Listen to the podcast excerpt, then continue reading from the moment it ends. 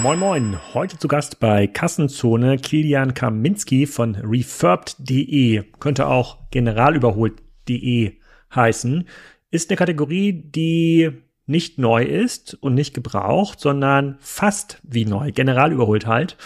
War mir vorher auch nicht so bewusst, wie diese Kategorie funktioniert und warum man die auch gar nicht so einfach kaufen kann auf Amazon zum Beispiel. Ich war ja so ein bisschen skeptisch nach meinem Interview mit Wir kaufen's. Das habe ich 2014 aufgenommen, also acht Jahre ist das schon her.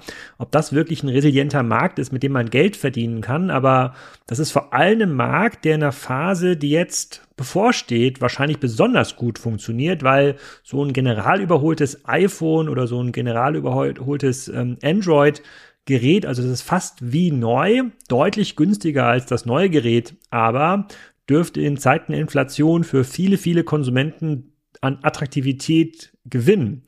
Und warum das so ist, warum das Business schon fast 100 Millionen Euro Umsatz macht, warum sie selber nicht die Produkte refurben, sondern das viele Partner machen. Refurb ist quasi die Meta-Plattform zwischen diesen ganzen Partnern.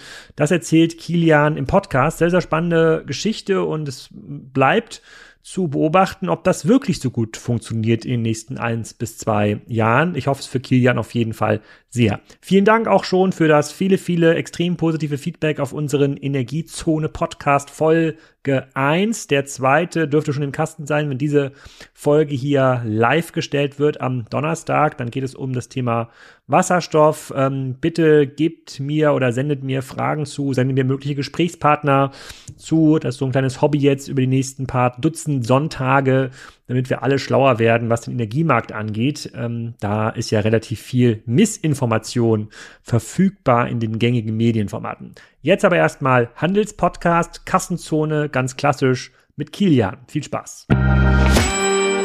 Moin Kilian, heute also das Thema Circular Economy. Ich hoffe, äh, dass ich dich da im richtigen Segment verortet habe. Erzähl doch mal, wer du bist und was Refurb genau macht. Ja, moin Alex, freut mich sehr, heute bei dir zu sein. Genau, ähm, wir sind auf jeden Fall in der Circular Economy tätig. Kreislaufwirtschaft spielt bei uns im Unternehmen eine sehr große Rolle.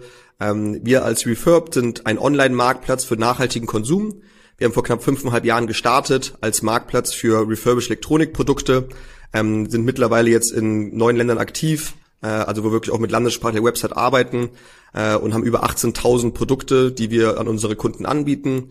Äh, wir arbeiten dabei als Marktplatz, das heißt, wir selber refurbischen keine Geräte, sondern wir arbeiten mit ausgewählten professionellen Partnern zusammen, die die Geräte für uns refurbischen und dann über unsere Plattform verkaufen. Ganz wichtig dabei ist, glaube ich, äh, dass das sind jetzt keine irgendwie Handyshops, Reparaturshops am Hauptbahnhof, sondern professionelle Partner, mit denen wir da arbeiten. Und das, der große Unterschied eigentlich, der dort existiert, ist, es ist kein Gebrauchtprodukt, es ist kein Neuprodukt, sondern es ist eine dritte Zustandskategorie, die zwischen der Neu- und der Gebrauchtware liegt. Ähm, und das ist ein sehr, sehr stark wachsender Markt, weil halt der Nachhaltigkeitstrend immer größer in der Gesellschaft aktuell auch wird.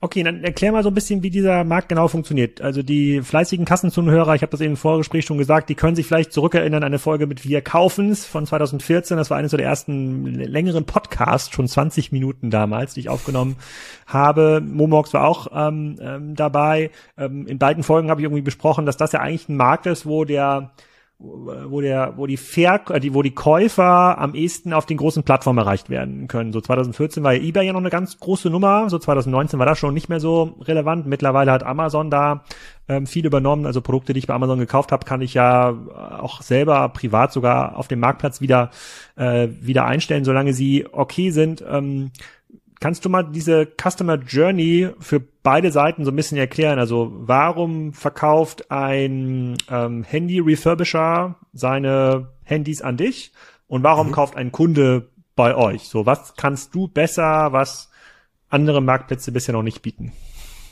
Klar, gerne. Ähm, ist eine sehr berechtigte Frage. Ähm, persönlich habe ich bei Amazon das ganze Refurbish-Programm für Europa aufgebaut. Das heißt, ich kann mich sehr gut reinversetzen, warum es Amazon nicht, nicht gut macht. Ähm, der große Unterschied ist, glaube ich, einfach von, den, von dem Fokus auf die jeweiligen Plattformen. Du hast gerade Amazon und eBay als die klassisch größten generalistischen Marktplätze, äh, zumindest in unserem deutschsprachigen Raum angesprochen. Und da ist natürlich zu sagen, Amazon konzentriert sich einfach vom gesamten Bild her, vom gesamten ähm, Customer Experience auf das Thema Neuware. Das ist der große Fokus. Ähm, dort liegt auch der, die, die, die große Wertschöpfung eigentlich auch bei Amazon drin. Und das war auch zum Beispiel ein Thema, warum Amazon keinen Fokus auf Refurbished-Produkte gesetzt hat.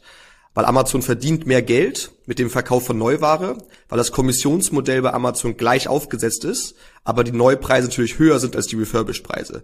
Das heißt, worum es bei Amazon damals ging oder bis heute auch eigentlich geht, ist es, die Kunden, die danach suchen, sollen es finden, weil Amazon möchte ja the Everything Store sein, also dementsprechend alles, was der Kunde sucht, soll gefunden werden. Aber es ist nicht der Wunsch, dass eigentlich ein Kunde, der bereit wäre, Neuware zu kaufen, auf refurbished sich abändert, die Kaufentscheidung abändert. Ähm, bei eBay ist es ein relativ ähnliches Konzept, statt der Neuware reden wir von Gebrauchtware. Das heißt, die meisten Kunden dort suchen klassische Gebrauchtware und dementsprechend konkurrieren auch die Anbieter, die über eBay verkaufen, mit den Gebrauchtwarenpreisen, ohne dass aber dem Kunden direkt klar wird, wo der Unterschied jetzt ist zwischen refurbished und gebraucht, weil die Erklärung oftmals fehlt. Und das ist eigentlich unsere Haupt-Value-Proposition, die wir zum Endkonsumenten noch haben, dass wir nur refurbished Produkte verkaufen, wir ganz klar definieren, was sind die Kriterien, in wie ein Produkt refurbished werden muss, wie ist also die Qualität auf unserer Seite, was kann man erwarten als Kunde, was ist die Expectation? Und dementsprechend können wir diese Expectation erfüllen. Das ist quasi der große Vorteil für die Refurbisher auch über uns zu verkaufen, weil dementsprechend weniger Retouren, weniger Kundenbeschwerden kommen, weil das Konzept nicht verstanden wurde, weil halt wir ganz klar erklären, was ist das Produkt. Es ist keine original verpackte Neuware, weil das ist ja, sonst wäre es Neuware. Hm. Ähm, das ist quasi zum, zum Refurbisher. Zum Endkonsumenten, ähm, wo du gefragt hast, dass man, warum sollten die bei uns kaufen, ist ehrlich gesagt ein relativ ähnliches Konzept. Ähm, wenn wir historisch bedingt mal betrachten, wie die Leute auf uns gestoßen sind, ähm, in den letzten oder vor drei Jahren ungefähr, das hat sich noch ein bisschen verändert jetzt aufgrund der mehr größeren Bekanntheit von Refurbished-Produkten, aber historisch bedingt war es so, dass 50 Prozent der Kunden nach einem Neugerät gesucht haben, 40 Prozent nach einem Gebrauchprodukt gesucht haben und nur 10 Prozent nach einem Refurbished-Produkt gesucht haben, am Ende uns gefunden haben, weil die Vorteile, die wir bieten mit Refurbished-Produkten, nämlich einen günstigeren Preis, gleichzeitig eine Sicherheit mit der Garantie und das viel nachhaltigere Produkt, hat dann quasi diese Kunden überzeugt, sich nicht ein neues Gerät und nicht ein Gebrauchgerät zu kaufen, sondern halt mit einem Refurbished-Produkt. Und das ist, glaube ich, das, um was ah, es sehr stark geht. okay, das heißt sozusagen, du willst refurbished, das ist gerade eine neue Produktkategorie, muss man das dem Kunden auch erklären. Aber bleiben wir mal ganz kurz bei der Verkäuferseite. Also hier äh, bei meiner Frau ist äh, vor kurzem das Handy runtergefallen. Das war, ist ein, die hat auch ein Huawei P30 Pro. Das macht einfach die besten Fotos, ähm, finde ich. Und äh, mittlerweile sind die ja quasi Vorder- und Rückseite aus Glas. So, das heißt, wenn auch die Rückseite runterfällt, dann muss man die auch ähm, ähm, ersetzen. Und da habe ich dann einen Handy-Reparatur-Shop gefunden in Kiel, sozusagen einen Bahnhofsshop. Äh, die heißt ein Smartphonica. Ähm, also keine Werbung jetzt hier, hat, äh, hat gut funktioniert. Und die haben irgendwie so eine zentrale ähm, Annahmestelle gehabt. Also ich musste da gar nicht hin, sondern ich konnte das irgendwo, I don't know, wo das irgendwie war, Chemnitz schicken. Da die, die scheinen irgendwie Shops in vielen Städten zu haben. Und du sagst jetzt ja, ähm, die könnten ja auch im Grunde genommen sowas an ankaufen, so einem Unternehmen würde es schwer fallen, das Produkt bei eBay so einzustellen, dass das irgendwie für den Kunden und ähm, einen gut verständlich äh, ist. Die würden das als irgendwie repariertes Huawei ähm, einstellen. Und das ist quasi eine Kompetenz, wo ihr als Marktplatz sagt, das könnt ihr viel, viel besser. Beziehungsweise ihr verkauft das auch eurem eigenen Marktplatz ja auch, was kommissionsseitig wahrscheinlich attraktiver ist sogar äh, ähm, ähm noch, äh, noch für euch. Habe ich das richtig verstanden? Ja, genau. Also es geht um eigentlich um den primären Punkt des der Erklärung, also das Refurbished-Produkt ist ein sehr erklärungspflichtiges Produkt, immer noch, weil wir kommen aus der Historie, wo wir Neuware und Gebrauchtware kennen und oftmals halt, wenn wir jetzt nicht in der Automobilbranche äh, reden, wo ein Gebrauchtprodukt, also jeder kauft einen Jahreswagen, weil ein Neuwagen, Neuwagen zu kaufen mittlerweile ja oftmals dann die Frage der, der, der Kostennutzung äh, am Ende des Tages ist, aber bei Elektronikgeräten ist halt oftmals mit gebraucht noch etwas sehr Negatives verbunden. Und deshalb sind, glaube ich, auch viele Leute ein bisschen verängstigt über Plattformen wie eBay oder vielleicht auch eBay Kleinanzeigen, wenn man jetzt von einer Privatperson ein Gerät auch kauft, das zu kaufen aufgrund der Daten, ähm, weil keiner möchte irgendwie, dass seine Daten jemand anders bekommt, aber gleichzeitig auch, glaube ich, möchte keiner die Daten von einem Vorbesitzer haben. Und das ist halt ein, ein wichtiges Kriterium, was für uns nämlich die Qualität ausmacht. Das heißt, wir arbeiten nur mit professionellen Partnern zusammen, wo die Geräte wirklich in zertifiziert gelöscht werden. Das heißt, einige unserer Geräte von unseren Partnern kommen von großen Banken, die die höchsten ähm, Anforderungen für Datenlöschung ähm, global haben. Das heißt, wir können sicherstellen, dass kein Produkt mehr Daten vom Vorbesitzer hat. Und natürlich, dass aber auch alle Ersatzteile so repariert werden, wie sie repariert werden müssen, damit das Produkt auch eine Garantie erhalten kann. Weil am Ende des Tages bieten wir ja auch genau diese Garantie an, damit wir dem Kunden Sicherheit geben kann, falls doch mal nach neun Monaten das Mikrofon nicht mehr funktioniert, kann das Gerät kostenfrei zurückschicken, damit es wieder repariert wird oder ausgetauscht wird, damit er am Ende des Tages wieder ein Produkt bekommt, was so funktioniert, wie es am Anfang funktionieren soll. Und er schickt es dann an euch? An den Partner zurück also an, an unserem Verkaufspartner. Also wie gesagt, du hast das Beispiel von angesprochen, äh, der in einem Podcast war es, wir kaufen's, ähm, das ist die Ankaufplattform von As Good As New, ist die Verkaufsplattform, ähm, ist auch einer unserer Partner. Das heißt zum Beispiel könnte es sein, dass du über unsere Plattform direkt bei deinem früheren äh, Podcast-Gesprächspartner das Gerät kaufst. Und wenn da jetzt ein Fall sein sollte, ein Garantiefall nach einem Jahr, dann würde es auch wieder an den Partnern zurückgeschickt werden, der repariert und schickt zurück und wir sind als Mediator tätig, wir vermitteln zwischen beiden Seiten, ähm, aber der Kaufvertrag ist wie ein klassisches Plattformbusiness zwischen Konsument und unserem Partner und nicht zwischen uns und dem Partner. Hm, okay. Bleiben wir mal ganz kurz bei dem Huawei-Gerät. Das haben wir jetzt ja schon ein, ein, äh, eingeführt. So, wenn ich jetzt auf eure Plattform gehe und äh, das jetzt aussuche, ähm, also quasi durch, durchnavigiere, Huawei P30 Pro, 128 Gigabyte Speicherplatz, Zustand gut. Äh, für sehr gut muss ich nochmal 60 Euro mehr bezahlen, aber für Zustand gut kostet es 330 Euro. Das sind zwei Stück übrig. Äh, wenn ich bei eBay das gleiche suche, kriege ich auch general überholt äh, angezeigt 500 Euro, also schon deutlich, äh, deutlich, ähm, deutlich teurer. Wenn ich jetzt bei euch kaufe, von wem kommt denn das genau? Liegt das bei euch irgendwo auf dem Lager? Ja, also du siehst auf unserer Website auch den Verkaufspartner. Da steht Verkauf durch beim Preis. Also quasi wir, wir zeigen dann dort genau an, wer ist der Verkaufspartner, der das Produkt vertreibt, damit du auch weißt, ähm, von wem du es bekommst. Und äh, der verschickt dann das Produkt an dich. Und wie stellt ihr sicher, dass die Qualität hoch genug ist? Mhm. Das machen wir, indem wir explizit nur ähm, mit professionellen Partnern zusammenarbeiten, die sich bei uns bewerben müssen. Das heißt also, bei uns kann man nicht einfach ein Verkäuferkonto öffnen und jetzt morgen anfangen zu verkaufen, sondern wir wählen, also es kriegen sowohl inbound, also dass, dass Partner auf uns zugehen und sagen, sie würden gerne über uns verkaufen, aber natürlich gehen wir auch proaktiv auf Partner in Europa zu, wo wir sagen, hey, die haben eine hohe Qualität, auf die können wir zugehen. Und dann durchläuft jeder unserer Partner einen Verifikationsprozess. Das heißt, wir überprüfen, andere Vertriebskanäle, wo sie aktiv sind, wie sind die Bewertungen. Wir machen Mystery Shopping, wo wir einzelne Produkte auch anfordern zu kaufen. Wir lassen uns ähm, zum Teil auch Rechnungen vorlegen, damit wir wissen, wo kommt die Ware her, ähm, damit auch wirklich nur legale und richtige Ware verkauft wird. Und dann haben wir natürlich ein sehr, sehr starkes ähm, Überprüfungsprozess, wir nennen das Performance-Messung. Das heißt, wir sehen quasi in, in Live-Zahlen, wie Händler bei uns ihre Performance leisten. Wie hoch ist die Defektrate, wie hoch ist die Retourenrate, wie ist dies, das Service-Level, weil natürlich alle Kommunikation auch über unsere Plattform abläuft. Das heißt, wir haben ein eigenes Kundenservice-System entwickelt, das jegliche Kommunikation zwischen Kunde und Partner über unsere Plattform läuft und dementsprechend bekommen wir jede Art und Weise von Fragen, von Problemen mit. Und was ich dir aus langer Erfahrung sagen kann, weißt du bestimmt selbst auch gut genug, der Kunde hat immer eine ehrliche Meinung. Also wenn man ein Problem erkennt, wird es der Kunde einem sagen. Und so können wir ganz genau erkennen, wer, wer sind die besten Partner, wer sind gute Partner und welchen Partner nicht gut sind und uns Probleme bereiten und dem Kunden keinen guten Service bieten. Dann würden diese Partner auch wieder von unserer Plattform fliegen. Wobei wir sagen müssen, wir haben ein sehr gutes Auswahlkriterium im Beginn. Weshalb die Rate an Partnern, die wir wirklich von unserer Plattform verweisen müssen, wirklich sehr extrem, also nicht mal im einstelligen Prozentbereich, sondern fast noch niedriger ist. Hm. Okay, und äh, bei dem Beispiel, bei dem Handy, ähm, verkauft ihr das dann nur über eure Plattform oder stellt ihr das dann auch direkt ein bei eBay oder, oder Amazon? Du meinst jetzt der jeweilige Verkaufspartner von uns, wo der aktiv ist? Ja, genau. Ihr habt das ja jetzt auf eurer Plattform. Ich bin jetzt bei, auf sozusagen auf eurer genau. Plattform, bin jetzt auf der Artikel-Detailseite. So, ihr habt ja, ja. schon Produktdaten. Ne? Ihr habt den genau. Zustand, ihr habt einen Preis. So, seid ihr jetzt quasi so eine Art Meta-Marktplatz, wo ihr jetzt auch mal weiterleitet an andere Marktplätze oder ist das eine Aufgabe, die bei dem Verkäufer bleibt? Also wir sind wirklich nur auf, oder alle Produkte, die wir anbieten, sollen nur auf unserer Plattform sein. Ähm, der Partner von uns hat keine Exklusivitätsverpflichtung. Ähm, das heißt, kann, es kann gut sein, dass dieser Partner jetzt auch zum Beispiel sein Produkt auf einer anderen Plattform anbietet ähm, und es nicht nur bei uns macht, aber wir als Unternehmen displayen es nicht irgendwo anders. Also klar, irgendwelche, äh, wir sind auch gedisplayt auf Preisvergleichsplattformen wie ein Geizhals ähm, oder Idealo, aber wir haben jetzt keine, ähm, oder so nicht unser Ziel, dass wir auch unser Produkt auch anbieten würden bei Amazon oder eBay, sondern wir wollen eine eigenständige Plattform sein, die sich rein darauf spezialisiert und da der Marktführer wird für diesen Bereich. Und wie groß seid ihr jetzt? Wie weit seid ihr noch von der Marktführerschaft entfernt?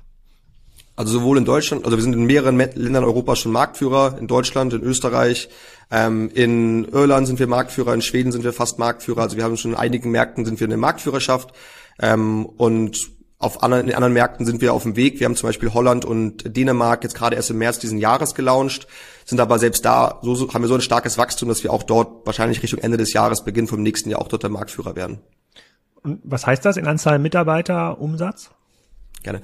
Ähm, wir sind mittlerweile 260 Kollegen und Kolleginnen, die aus ganz Europa arbeiten für Refurbed äh, und haben einen bald mittleren dreistelligen ähm, Millionen Umsatz, Außenumsatz, also GMV.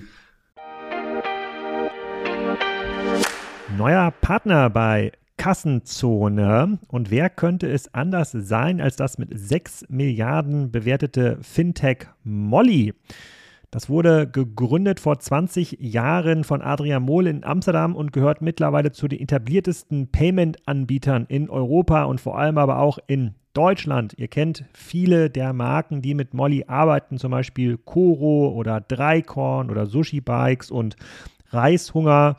Molly ist so ein zentrales Dashboard im Bereich Payment. Das unterstützt ganz viele lokale Zahlungsmethoden, ist damit für Händler insbesondere im internationalen Umfeld sehr bequem, erhöht wohl die Conversion Rates und sorgt für Umsatzsteigerungen im Vergleich zu den Lösungen, die man sonst so lokal einsetzt und wo man halt sehr, sehr viel händisch verbinden muss.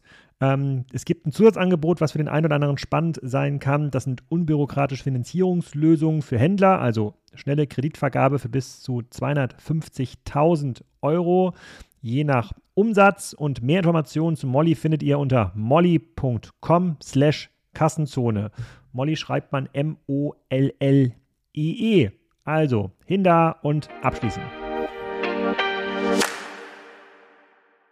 Okay, dann lass mal überlegen, oder ich würde gerne verstehen, woher kommen denn eure, äh, eure Kunden? Ich, die B2B-Seite, die kann ich mir relativ gut erklären. Also es gibt wahrscheinlich ja nur ein paar hundert, ein paar tausend seriöse Ankäufer von diesen Waren, die das irgendwie gut reparieren können. Die könnten wir beide noch im Zweifel abtelefonieren und überzeugen, bei uns zu verkaufen. Und mhm. äh, je nachdem, was wir ihnen für ein Kommissionsmodelle anbieten, werden sie sagen, ja, okay, fair enough, ich probiere das mal bei dir aus, Kilian, auf deiner Plattform. Viel spannender wird's ja auf der Endkundenseite. Ähm, der bei dem ja andere Plattformen wie Amazon, eBay und Co. ja schon sehr viel Geld investiert haben, um das Kundenvertrauen zu bekommen und wo auch der Suchprozess losgeht. Der, die meisten suchen nach dem iPhone oder dem P30 Pro oder anderen äh, oder dem neuen Galaxy, starten wahrscheinlich ja schon auf auf Amazon. Wie kommt ihr denn an die Kunden? Bei einem dreistelligen Umsatz muss man ja schon ähm, recht viele Kunden überzeugen, auf eure Plattform zu kommen.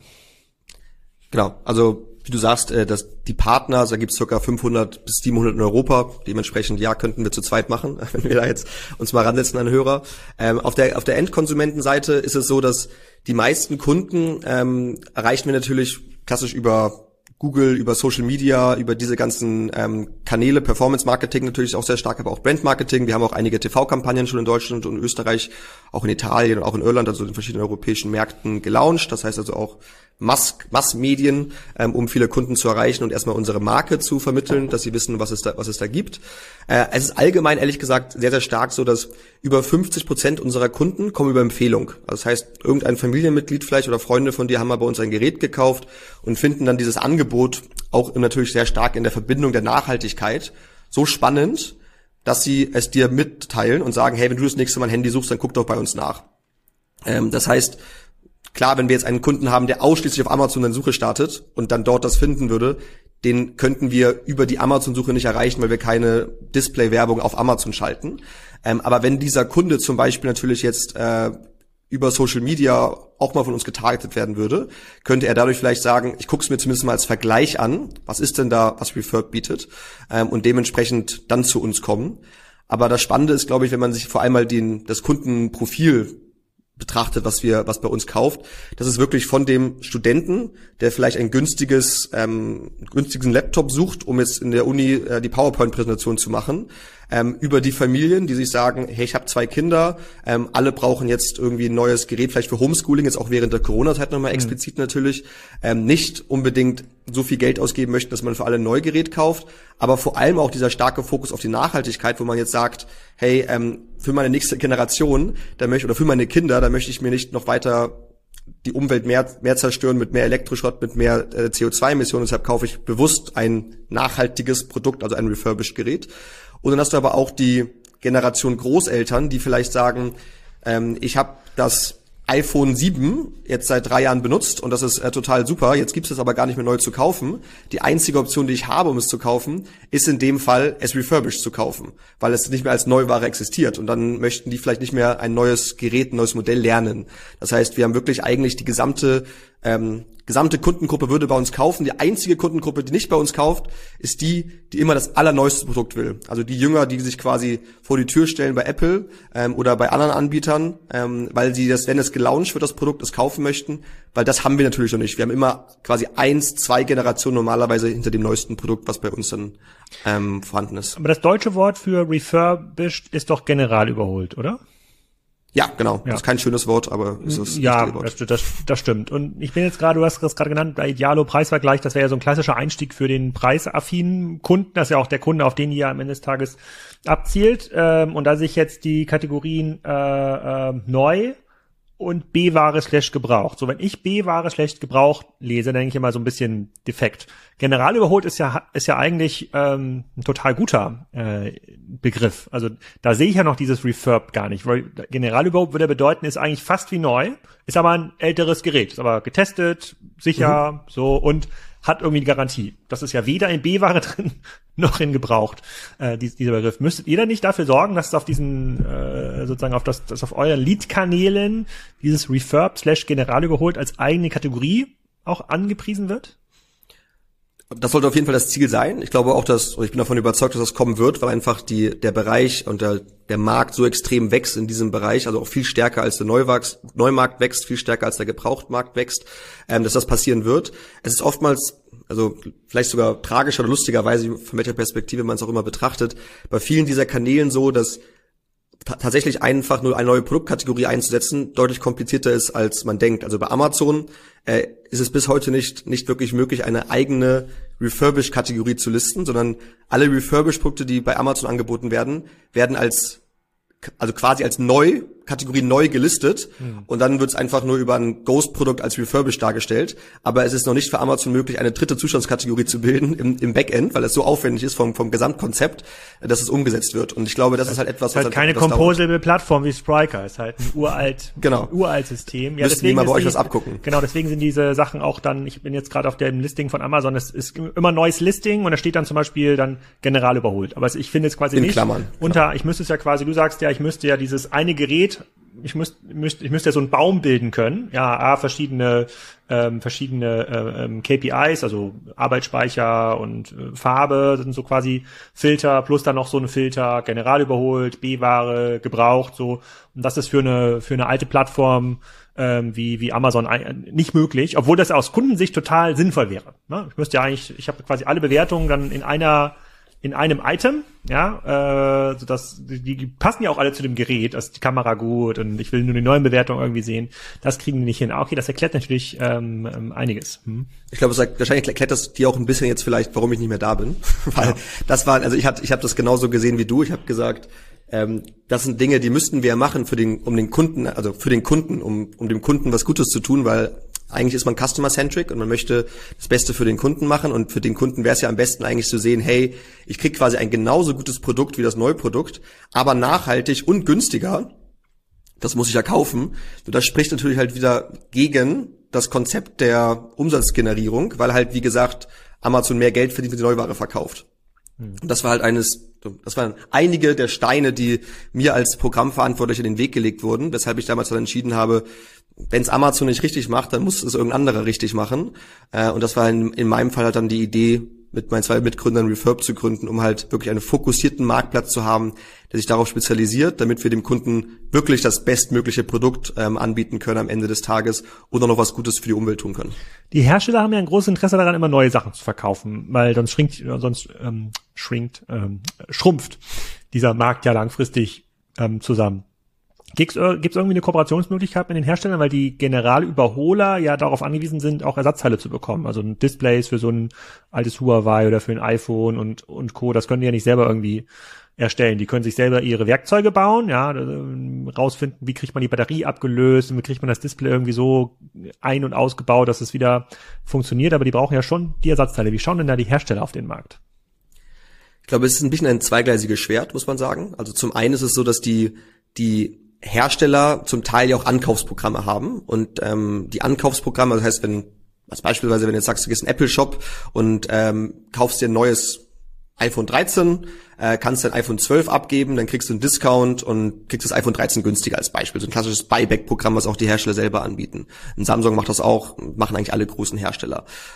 Diese Geräte werden sogar wieder in den Refurbished-Markt gebracht. Also das heißt, ist, die werden jetzt Gott sei Dank nicht zerstört, weil das wäre auch dann das Allerschlimmste, was man sich vorstellen könnte, sondern die gehen zurück in den Refurbished-Markt und kommen dementsprechend auch wieder auf unsere Plattform interessanterweise. Also es ist nicht so, dass die jetzt wirklich aus dem, aus dem System verschwinden, aber gleichzeitig natürlich, wenn man sich betrachtet, wie die Hersteller mit Ersatzteilen umgeht und das absolute Negativbeispiel da global ist Apple, muss man auch ganz ehrlich sagen, die halt proaktiv versuchen ja auch den den Handel von Or Originalersatzteilen zu verhindern, also nur mit zertifizierten Partnern diese, diese Ersatzteile anzubieten und dann zu horrenden Preisen. Das heißt, wenn du dann irgendwie zu einem Reparaturshop gibst, zahlst du halt 400 Euro für das, den Wechsel des, des Rückglases, weil das einfach der Apple-Preis ist, obwohl man dieselbe Qualität viel, viel günstiger bekommt. Und das ist halt, aber halt dann nicht mehr original Apple, sondern zum Beispiel halt generisch, aber genauso gut wie Apple als Beispiel. Und da ist jetzt aber ein sehr, sehr großer Vorrang, gerade was die EU auch macht, die EU-Kommission, aber auch Amerika. Das heißt Right to Repair, dieses Movement des Right to Repairs, um halt auch in der Legislative, also in der ähm, Regulierung, den, den, den Herstellern vorzugeben, diese Produkte oder Ersatzteile zur Verfügung zu stellen. Und da bin ich selber auch in mehreren Expertengruppen der Europäischen Kommission aktiv, äh, als Repräsent von Refurbed, um halt dann auch gemeinsam dort mit der EU-Kommission versuchen zu erläutern, dass nicht alles, was die Hersteller sagen, richtig ist, sondern es auch eine sehr, sehr große Kreislaufwirtschaft gibt, die sehr, sehr hohe Qualität hat, gut arbeiten kann und dementsprechend auch Zugriff auf Ersatzteile zu fairen Preisen haben sollte, weil das ist, glaube ich, der wichtige Faktor hm. dahinter. Wie, wie hat sich denn die Lebensdauer dieser Geräte verändert? Wenn ich hier meine Kinder äh, ähm, sehe, die spielen mit irgendeinem so Samsung Galaxy Tab von Opa und Oma, das ist gefühlt irgendwie schon sechs Jahre alt, aber für diese komischen Tablet-Spiele, die sie manchmal zocken, reicht das komplett äh, ähm, aus. Oder dieses Huawei, ich glaube, das ist jetzt so 2019 oder so, äh, dieses P30 Pro, äh, ist ja leistungsmäßig immer noch, also fototechnisch dem fast allen neuen iPhones weiterhin überlegen, äh, muss ich jetzt mal den Apple-Jüngern hier erzählen. Äh, ähm, aber auch ansonsten ist ja alles, was man damit macht, außer jetzt irgendwie schnelle Spiele zocken, geht ja noch. Mein Gefühl sagt mir, dass sich die Laufzeit dieser Geräte massiv verlängert hat. Und wenn es mal rum, runterfällt, dann macht es total Sinn, da 50 Euro reinzustecken, um dann irgendwie ein neues Display rauf, äh, rauf zu machen. Kann aber sein, dass das falsch ist. Äh, Gott sei Dank nicht, weil sonst wäre, glaube ich, haben wir ein Problem mit so einem Geschäftsmodell. wenn, wenn, wenn du, wie du sagst, jedes Mal, was runterfällt, es nicht wieder repariert, refurbished werden könnte. Ähm, ich glaube, das sind so zwei, drei Punkte, die man da beachten muss. Zum einen ist es so, dass allgemein im Refurbished-Prozess zum Beispiel werden nur im Durchschnitt zwei Teile ausgetauscht. Das heißt, wenn wir von einem Smartphone reden, was über 100 Teile hat, Ersatzteile hat oder einzelne Komponenten hat, werden eigentlich nur zwei ausgetauscht, weil die zum Beispiel nach einer gewissen Zeit nicht mehr voll funktionsfähig sind. Ein Beispiel ist die Batterie natürlich, die irgendwann nachlässt. Mhm. Ein anderes Beispiel ist zum Beispiel aber auch, ähm, früher als man noch den, bevor es die Face ID gab, hatte man den Fingerabdrucksensor, der hat halt irgendwann mal nach zehntausenden Male draufdrücken irgendwann ein bisschen nachgegeben. Aber der ganze Rest des Produktes ist immer noch sehr, sehr hochwertig und in guter Qualität. Das ist, glaube ich, ein wichtiger Punkt.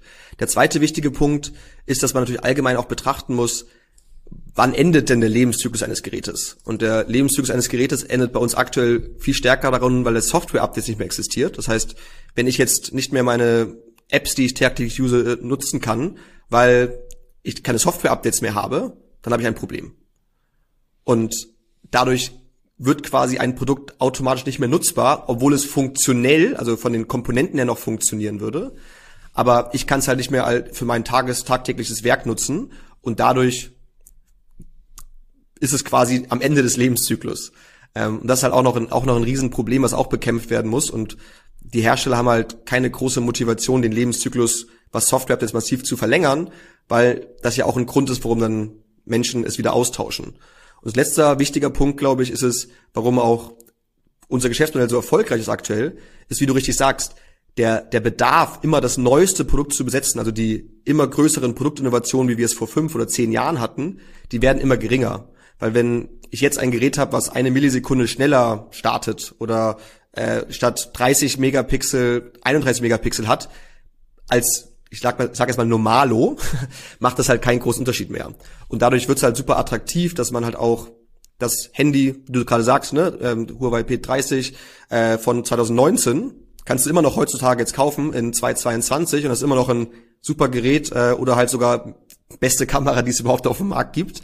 Das heißt, dementsprechend ist es gar nicht mehr notwendig, immer das Neueste zu besitzen. Ähm, und dadurch wächst auch immer mehr die Kundengruppe, die sich halt bewusst für ein Gerät entscheidet, was vielleicht zwei, drei Jahre alt ist und das halt bei uns kaufen kann. Okay, gehen wir nochmal zurück zu den, sozusagen, zu den klassischen Kassenzullerfragen. Woher kommen die Kunden? Weil du hast ja gerade schon genannt, einer eurer Partner oder potenziellen Partner ist, äh, ist wir kaufen es als Plattform. Die wollen ja den gleichen Kunden haben wie, wie ihr. Wie, wie geht das denn zusammen?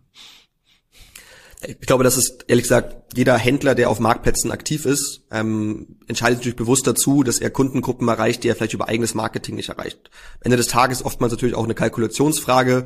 Wie viel Geld gibt der eigene Shop für Marketingmaßnahmen aus, um einen Kunden zu erreichen, versus was ist die, die Kommission auf der anderen Plattform?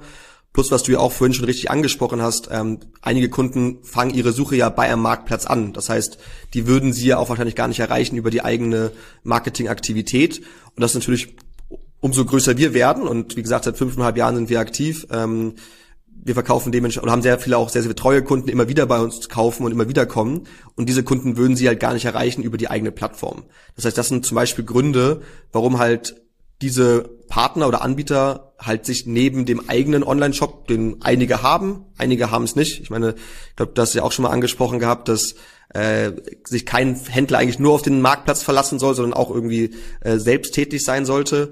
Äh, und das ist, glaube ich, halt auch ein, ein, ein Fakt. Nicht? Die meisten bei uns haben auch eigene Online-Shops, aber prozentual vom Gesamtumsatz, den diese Partner von uns machen, machen sie deutlich mehr über Marktplätze als über einen eigenen Online-Shop. Hm, okay, und welche, also die Margen sind ja trotzdem nicht super, super auskömmlich. Wir reden jetzt ja nicht von 80 Prozent Marge auf so ein Handy oder eine Kamera. Das, das dürfte ja im niedrigen zweistelligen Bereich sein. Ähm, und das ist ein sehr umkämpfter Markt, so im Keyword, äh, im Keyword Advertising zum Beispiel bei, bei Google oder in anderen Werbekanälen auch. Trotzdem würde ich davon ausgehen, dass ihr im Erstkauf profitabel sein müsst, äh, weil natürlich die Kauffrequenz auf so einer Plattform wie sie bietet, ihr habt ja ein Nischensortiment, einfach nicht groß genug ist. Wie, wie kriegt ihr das denn hin? Also wie schafft ihr es denn, den Apple iPhone Käufer, den Huawei Käufer, den Sony Alpha, whatever Käufer profitabel auf eure Plattform zu locken? Also weil wir ein super Team haben. Also erstmal das Natürlich. Nein. Wer würde das nicht sagen? Äh, äh, ja, absolut. Na, das äh, stimmt auch wirklich. Aber ähm, nein, also natürlich ist es, wie du richtig sagst, äh, Elektronik allgemein ein sehr umkämpfter Markt. Ähm, mhm. Und ich glaube, ähm, wie du richtig sagst, wir sind beim ersten Kauf pro, äh, profitabel. Ähm, ganz wichtig zu sagen ist, es ist nicht so, dass wir hier nur Smartphones verkaufen. Bei uns kannst du ja auch neben Smartphones auch äh, Smartwatches, du kannst Desktops, du kannst äh, aber auch Küchengeräte, Haushaltsgeräte. Ähm, also wir erweitern constantly unsere Produktportfolio, um halt auch möglichst viel dem Kunden anbieten zu können. Komme ich gleich mal zum Thema Gaming-PCs. Mein Sohn wünscht sich ja, das ist ja quasi in der Schule das neue Ding, Gaming-PC. Weiß, ja, glaube ich selber nicht genau, was das ist, aber ähm, ja. Genau, Gaming-PC ist etwas immer schwierig als Refurbish, weil es oftmals ja selbst also konfiguriert wird und dementsprechend dann oftmals zum Teil halt Neuware ist. Deshalb ist das Gaming-Sortiment oftmals ich einfach bei Desktop mal nach und irgendwas mit einer großen aber Grafik. Irgendwas findest du vielleicht, genau. Ähm, aber halt sozusagen der, der, der große Fokus, der, der darauf liegt, ist halt, dass wir den, den Kunden zur richtigen Zeit erwischen. Und wie du richtig sagst, natürlich, wir haben ganz breites Marketing-Mix, den wir machen. Fernsehwerbung, wir haben Performance-Marketing, was dann vielleicht am Ende des Funnels eher ist, äh, wenn wir irgendwie über Google Shopping zum Beispiel gehen, etc. Ähm, aber warum wir auch profitabel sind, ist halt dieser große Share an, an Empfehlungen, also auch an direkt Direktkanälen, wo halt jemand direkt Refurbed eingibt und bei uns etwas kauft. Und das macht halt auch den großen Unterschied, warum es profitabel ist, weil halt wir einen guten Mix haben, aber halt eine sehr hohe Empfehlungsvarianz haben. Und unser Google Ad Spend zum Beispiel ist voll automatisiert. Das heißt, wir, wir bieten abhängig davon, wie die Conversion Rate ist, automatisiert auf, auf gewisse Keywords, damit wir halt nie einen Overspend haben und immer halt in den Regularien sind, die wir vor, vorher vorgegeben haben. Und dieses sehr datengetriebene Marketing, was wir betreiben, erlaubt uns es halt, äh, trotzdem im ersten profitabel zu sein.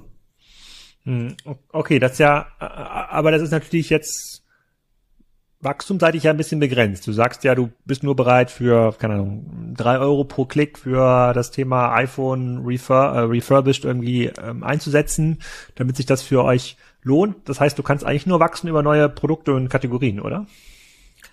Ich glaube, der, ich glaube, der die, die Ceiling oder das Dach ist noch nicht noch bei weitem nicht erreicht. Ich meine jetzt grundprinzipiell, wenn man den ganzen Markt anguckt, ähm, der Refurbished-Markt auch europaweit gesehen ist nicht mal fünf oder zehn Prozent des gesamten Neumarktes. Das heißt, es ist noch sehr sehr viel Potenzial und der große Vorteil ist ja am Anfang speziell mussten wir sehr stark auch kon konkurrieren mit Keywords wie Huawei neu zum Beispiel, ne? Oder Huawei Gebrauch, wo halt sehr, sehr, sehr, sehr großer Markt ist. Mhm. Immer mehr Leute suchen halt explizit nach refurbished Produkten oder interessanterweise auch, was wir vor allem im deutschsprachigen Raum mittlerweile ähm, extrem gut etabliert haben.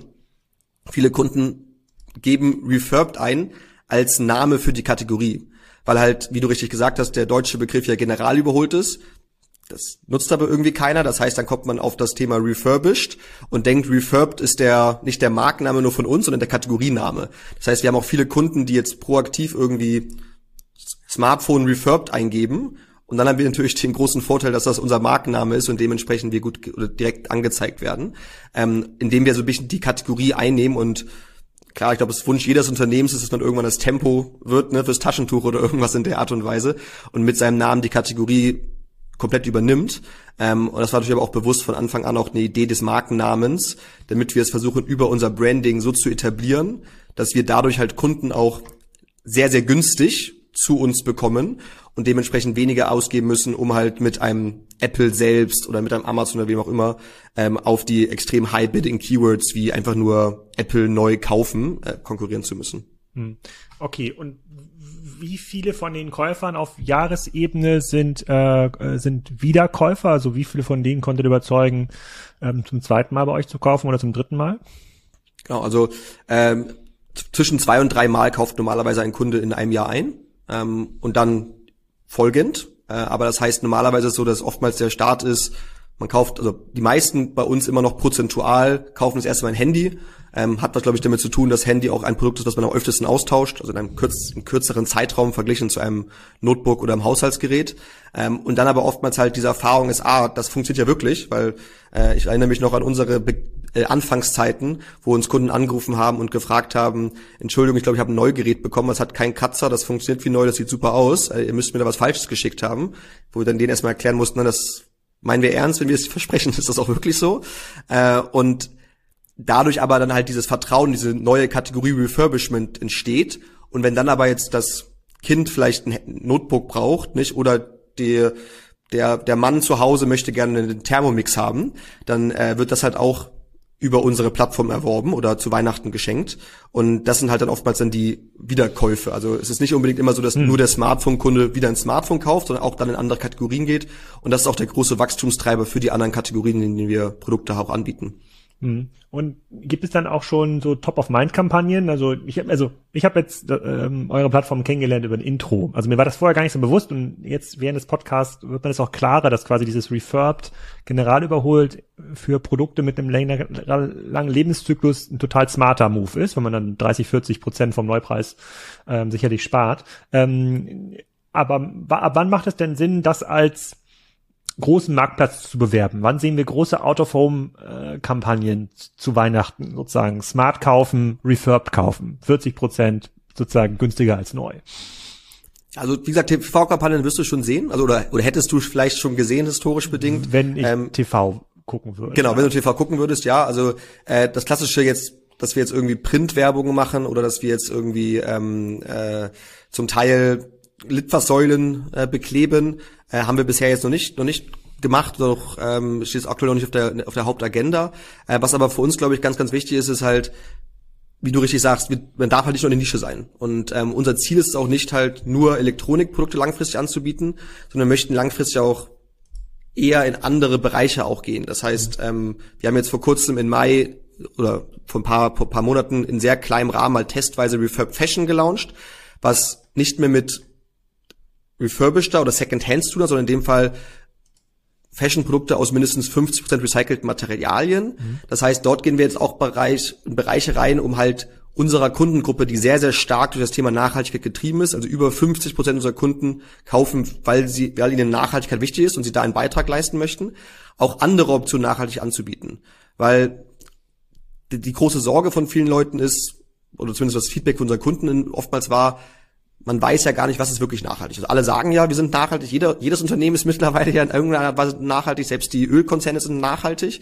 Ähm, und ich glaube, da ist halt ein, haben wir ein geschafft, ein Vertrauen zu bilden zu unseren Kunden, um halt dementsprechend auch, dass sie wissen, wenn sie bei uns was kaufen, tun sie etwas Gutes für die Umwelt, tun sie was Nachhaltiges. Und das wollen wir auch transferieren in Produktbereiche, die außerhalb von Elektronik liegen. Obwohl das natürlich immer noch, weil das machen wir seit fünfeinhalb Jahren, unser Kerngebiet ist. Hm. Okay, verstehe ich. Und die Fernsehwerbung, die ihr geschaltet habt, funktioniert das noch für ein Business wie eures? Also wir haben ja auch schon öfter im Flo, im Flo Heinemann Podcast besprochen, dass das natürlich so einem Zyklus ähm, unterlegen ist und mittlerweile auf diesen ganzen Randsendern, Randzeiten gefühlt 80 Prozent äh, der Fernsehwerbung irgendwie performancebasierte ähm, Plattformwerbung ist, also für irgendwelche Online-Modelle. Ähm, Funktioniert das für euch, wenn ihr I don't know, bei D-Max, NTV zwischendrin mal eine Refurb-Werbung schaltet? Also wir haben es jetzt, nur auch, kann man auch ich, offen kommunizieren, war ja, war ja live, also hat man ja gesehen, wer es gesehen hat, ähm, in der ProSieben-Gruppe gemacht ähm, und haben natürlich dann über da über die jeweiligen Sender das, das äh, verteilt, ähm, aber hatten auch Zeiten 20 Uhr 15 direkt vorm Spielfilm am Sonntagabend haben wir auch mal eine Werbung geschaltet, also auch zu, zu super Zeiten, ist nicht nur an den nachts um drei, äh, wo man dann sich die Frage stellt, ob wie man da genau erreichen will. Ähm, also dementsprechend ja. Äh, für uns ist das sehr stark Branding-lastig. Also unsere TV-Werbung ist, ist weniger Performance-getrieben, sondern eher Brand-getrieben, was einfach den Hintergrund hat, dass wir natürlich nicht unbedingt ein Produkt haben, wie ein Schokoriegel, wo du jetzt irgendwie sagst, ah, da habe ich eine Werbung gesehen, ich gehe mal in den Supermarkt und dann nehme ich die mal mit, sondern wir haben ja ein Bedarfsprodukt. Das heißt, bei mir ist das ja eher, oder bei uns ist das ja eher so, du hast jetzt von uns was gehört und hast irgendwie gehört, ah, die machen nachhaltige Elektronik und günstiger mit Garantie, spannend. Und wenn du vielleicht vier Monate später jetzt deinen Laptop für, fürs Kind suchst, dann denkst du vielleicht zurück, ah, ich habe ja diese TV-Werbung gesehen, ich gucke mir das mal an. Und das ist halt eher der Effekt. Das heißt, wir sehen jetzt in der TV-Werbung auch nicht unbedingt die Conversion Rate am Tag selbst, sondern in einem Zeitraum von normalerweise circa sechs Monaten, wo dann wirklich halt die Leute aufgrund der TV-Werbung auch zu uns kommen. Also wir fragen es natürlich dann auch ab, die Kunden mit ähm, Post-Purchase-Surveys und so weiter und so fort, wie sie auf uns gestoßen sind. Und da sehen wir relativ genau, dass dieser sechs, also sechsmonatige Rahmen zwischen TV-Werbungsslots ähm, und Kauf oftmals auch stark von TV-Werbung abgedeckt wird. Hm. Okay, verstehe ich, verstehe ich. Ähm, und wie seid ihr finanziert äh, äh, oder arbeitet ihr schon profitabel und braucht gar keine Investoren mehr? Ja, also wir sind äh, Venture Capital finanziert. Äh, wir haben mittlerweile ähm, über 80 Millionen Euro eingesammelt ähm, als Funding ähm, und sind in einigen Märkten schon profitabel. Also zum Beispiel in Österreich sind wir profitabel, in Deutschland sind wir ähm, jetzt auch in den nächsten paar Monaten profitabel. Natürlich ist aber die Expansion immer mit einem negativen Invest verbunden. Das heißt, der Wachstum in, oder die Expansion bringt uns nicht in einen profitablen Rahmen. Ähm, aber natürlich ist unser Ziel, ähm, profitabel zu werden. Allgemein, ich meine, das ist auch kein Geheimnis mit der aktuellen Markt, mit dem Marktumfeld, was es aktuell allgemein gibt, ähm, auch im Tech-Bereich. Äh, natürlich geht es auch immer mehr zur Profitabilität und nicht mehr um dieses hemmungslose Wachsen, um keine, um keine Chance. Ähm, wir hatten das Glück gehabt, dass wir immer versucht haben, möglichst profitabel zu wachsen und nicht jetzt geheiert haben für in fünf Jahren, sondern halt schon das immer versuchen in der Balance zu halten. Ähm, aber wir, wir, wir sind gerade dabei, Markt, Markt für Markt immer profit oder profitabel zu gestalten und haben auch quasi für unsere Expansion ein Playbook entwickelt, wo wir halt daraus unser Learnings machen, wie wir besser sein können, um schneller profitabel zu werden. Und tatsächlich ist es so, wenn du jetzt eine Grafik, eine Übersicht bei uns angucken würdest von jedem neu gelaunchten Markt, jeder neu gelaunchte Markt wird schneller profitabel als die historischen Märkte, weil wir halt immer mehr Learnings einbringen können und dementsprechend immer effizienter werden, ähm, um die Profitabilität auch zu erreichen. Hm. Gibt es irgendwelche Treiber für dieses Modell, was das noch beschleunigen könnte, irgendwie nach vorne, neue EU-Richtlinien, du hast ja schon gerade genannt, dass die daran arbeiten, dass Dinge reparierbar äh, ähm, sein sollen oder auch Gegentreiber, wie zum Beispiel Amazon ist vielleicht doch in der Lage, auf der Plattform ihr Produktmanagement ähm, so umzustellen oder ihr Katalogmanagement so umzustellen, dass man das unter einer ähm, ID findet. Glaube ich nicht. Das wissen wir beide, dass das kein echtes Risiko ist, ähm, weil die Plattform doch schon ziemlich am Ende ist. Aber äh, wie, wie, wie schätzt du das ein? Also es gibt immer Gefahr, Risiken gibt's immer logischerweise. Ähm, und wenn jetzt, wie du sagst, rein hypothetisch Amazon 100%igen Shift macht und sagt, wir machen jetzt nur noch Refurbish und keine Neuware mehr, klar, dann äh, bist du gegen den globalen Giganten wahrscheinlich schwieriger aufgestellt, äh, um es ganz realistisch zu sagen. Ich halte es für genauso unrealistisch, wie du es gerade äh, gesagt hast.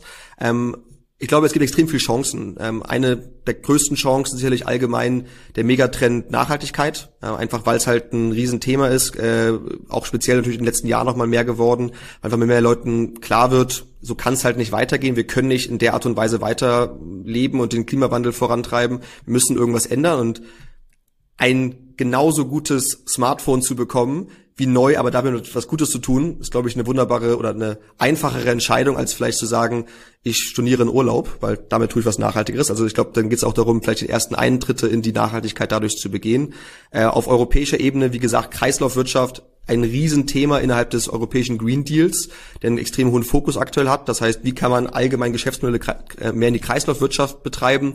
Äh, wir sehen gerade auch einen Riesentrend im Unternehmenbereich, also im klassischen B2B-Bereich, dass nicht nur der Endkonsument bei uns kauft, sondern auch Unternehmen bei uns kaufen, weil sie halt auch dann ihre ESG-Reportings jetzt haben, um zu schauen, wie können sie nachhaltiger einzelne Konzepte machen. Das heißt auch zum Beispiel ihre IT nachhaltiger einkaufen.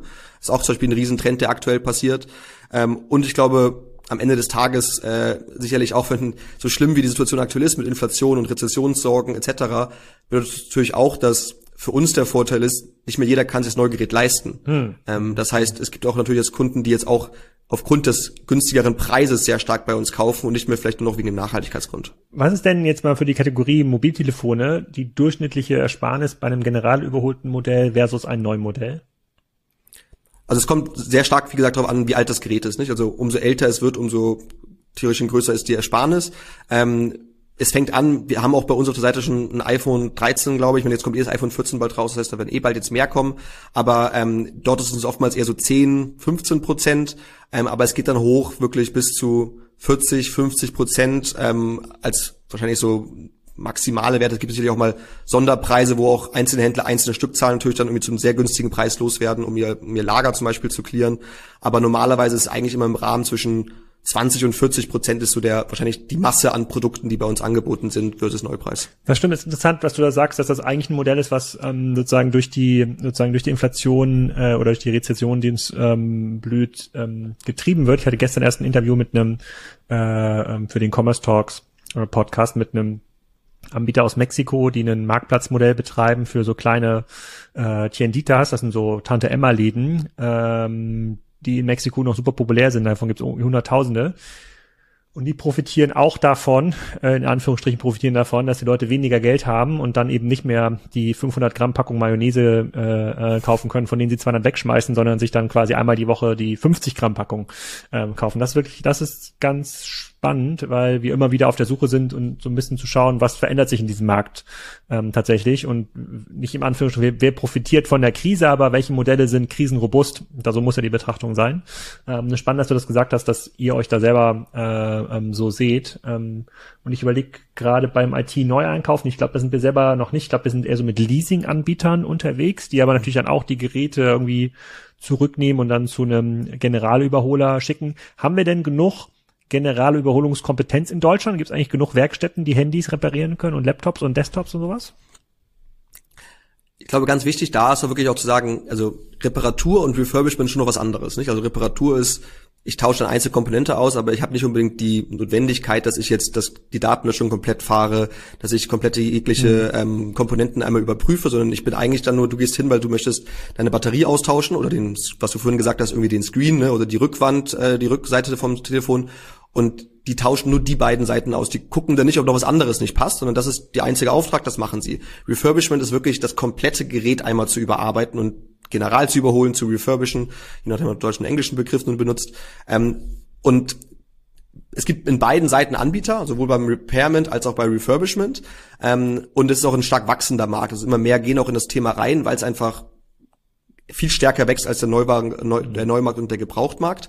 Ähm, aber ich glaube, was soll man sagen, am Ende des Tages, ich glaube, auch in dem Bereich könnte es wahrscheinlich gut, nie genug geben, ist vielleicht die falsche Formulierung, aber ich glaube, es könnte noch sehr viel mehr geben, weil natürlich einfach, jetzt, wie du gerade angesprochen hast, wenn jetzt alle Unternehmen morgen umsteigen würden und sagen, wir kaufen nur noch refurbished Ware ein und alle Behörden machen das und alle, alle machen das, dann wird es wahrscheinlich nicht genug Ware geben für diesen 180 Grad Schiff von heute auf morgen. Ähm, es gibt aktuell deutlich mehr Supply als Demand. Das ist, das ist, das ist immer noch der Fall. Ähm, aber natürlich ist es ein wachsender Prozess, weil ja auch der wichtigste Punkt ist, die Geräte müssen ja auch wieder in den Markt zurückkommen. Und wurde wir jetzt heute sehr viel über Smartphones gesprochen haben. In den deutschen Schubladen liegen über 200 Millionen Smartphones oder Handys. Ne? Ich meine, das ist jetzt kann jetzt auch Geräte sein, die das ist das Nokia 3310 von irgendwie vor 20 Jahren oder sowas. Und das ist ja wieder besonders wertvoll. Genau, da hast du dann schon wieder ein, ein, ein, ein Kultprodukt, ähm, um das Snake 2 zu spielen. Aber äh, historisch bedingt sind extrem viele Leute behalten ihre Altgeräte immer noch zu Hause. Und ich glaube, das ist auch ein extrem wichtiger Ansatz, zum Beispiel, den wir auch aktuell jetzt fahren, dass wir unser Buyback-Programm ausbauen. Das heißt, dass du jetzt auch als Privatperson an uns dein Altgerät kaufen kann und dafür Geld bekommst. Weil wir wollen ja auch dafür sorgen, dass der Kreislauf geschlossen wird. Also dass du halt auch am Ende des Tages dein Altgerät wieder in den Kreislauf bringen kannst und das nicht zu Hause lagert und verrottet, sondern du kaufst ein neues oder kaufst ein Refurbished-Gerät und kannst ein altes wieder verkaufen, um den Kreislauf zu schließen.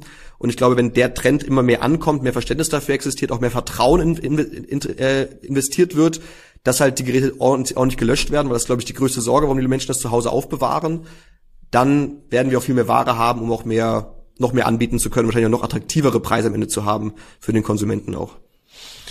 Ja, sehr cool. Was denn dann 2022, 2023 eure großen Initiativen? Neue Länder oder neue Kategorien oder das Aufkaufen eines eigenen Generalüberholers, damit ihr noch schneller General überholen könnt?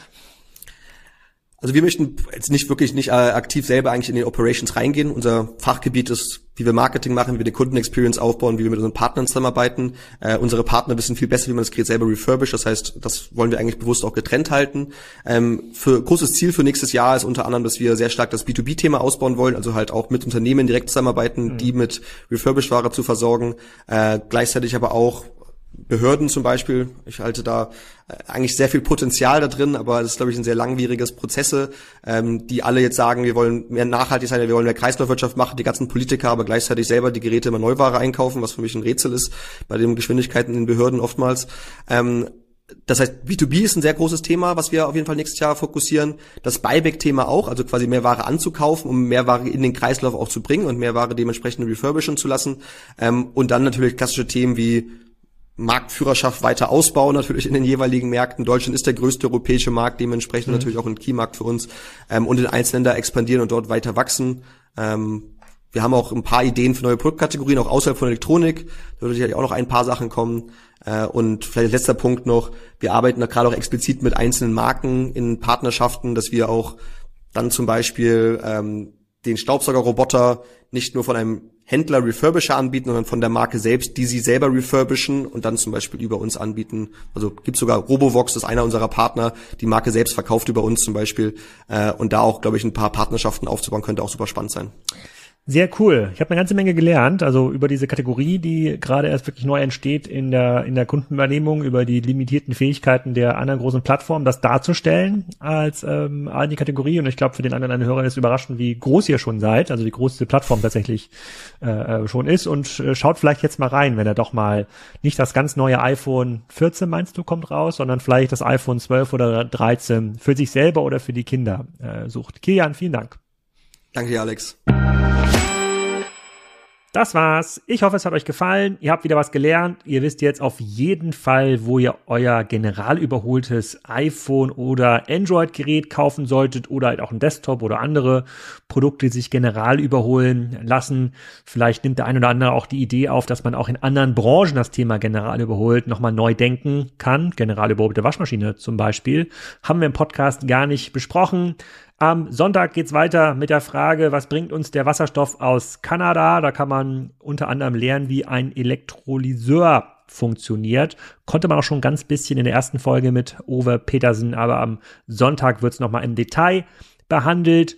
Und nächste Woche, Donnerstag, ist der Chef von Simba Dicky zu Gast. Den gehören ganz, ganz viele Spielzeugmarken. Das war ein total cooler Podcast für mich als Spielkind. Natürlich eine Offenbarung. Und äh, ja, ihr könnt euch sicherlich vorstellen, dass jetzt das ein oder andere Spielzeug äh, meine Sammlung bereichern wird. In den nächsten Monaten kommt das ein oder andere dazu. Das könnt ihr aber nächste Woche im Podcast lernen. In diesem Sinne eine schöne Woche oder ein schönes Wochenende, wann immer ihr auch diesen Podcast hört.